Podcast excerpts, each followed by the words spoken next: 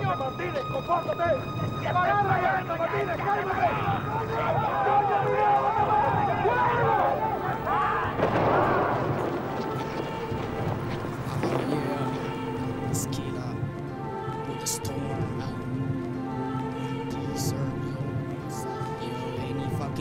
De Pere Jiménez a Chávez. Atahualpa Mores. Jurado, Grupo Editorial. Hugo Rafael Chávez Frías.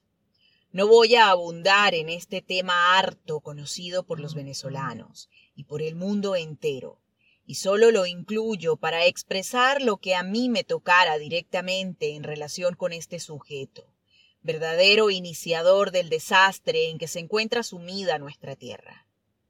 Cuando Rafael Caldera saca de la cárcel a Chávez y sus cómplices, autores de los dos intentos de golpes de Estado, con todo lo que ello significó para la patria en muerte y desolación. Yo trabajaba para DICIP fuera de nómina, en lo que los americanos llaman undercover.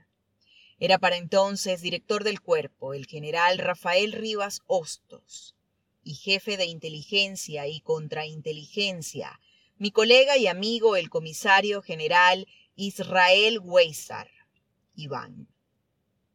Me manejaba desde una pequeña oficina ubicada en las Mercedes, junto a dos personas más, con quienes coordinaba los trabajos que Iván me encomendaba, entre los cuales, por supuesto, estuvo el seguimiento físico y fotografías del comandante candidato a la presidencia de la República. Estuve en muchas de sus actuaciones callejeras y lo escuché con toda la atención, pues tenía que escuchar muy bien todo lo que él decía, por dos razones fundamentales. La primera, el análisis que debía presentar a inteligencia y contrainteligencia en manos de Weiser, y además, el que me presentaba a mí mismo consciente de que si aquel sujeto atrabiliario y poseído de un deseo de revancha que con seguridad venía desde su infancia o juventud, llegaba a alcanzar la primera magistratura. En lo personal, yo junto a mi familia correría un peligro de muerte. El resentimiento social le brotaba a chorros a Chávez y manifestaba sin tapujos lo que pensaba hacer con todos aquellos a quienes consideraba los causantes de sus males, que extendía a todos y cada uno de los venezolanos de a pie al más puro estilo del fidelismo cubano. En Puerto Píritu, por ejemplo, lo escuché decir a grito abierto frente a una multitud de pescadores, que al llegar a la presidencia les repartiría todas las casas de veraneo allí existentes, sacando de ellas a patadas a sus propietarios, explotadores, burgueses de los pobres del lugar. Otros discursos semejantes le escuché en muchos lugares a donde concurría en función del trabajo que estaba realizando. En el SEBIN deben reposar mis análisis, informes y recomendaciones, que siempre fueron radicales en cuanto a la solución de aquel terrible problema que enfrentaría Venezuela si Chávez alcanzaba la presidencia, como en efecto ocurrió con el general Rivas Hostos. Conversé en algunas oportunidades en su despacho sobre este tema y a él también le dije lo que pensaba como solución radical al problema de Chávez. En lo personal, y esta es solo mi opinión, extraída de las conversaciones que sostuve con el general Rivas Hostos, la DICIP, bajo su dirección, presentó información muy relevante sobre Chávez y su entorno y sus recomendaciones no fueron tomadas, pesadas con justicia o a lo mejor otro gallo cantaría en Venezuela. Por supuesto que en todo momento mis recomendaciones fueron rechazadas de plano, y Hugo Rafael Chávez Frías, conocido como Tribilín, no solo alcanzó la primera magistratura nacional, sino que inició el derrumbe de las instituciones bajo la mirada complaciente y cómplice de políticos y empresarios, de intelectuales y artistas, de gremios en general y de militares cabrones que a sabiendas de que el barinés venía con Lenin y Marx metidos en la cabeza desde su más temprana juventud,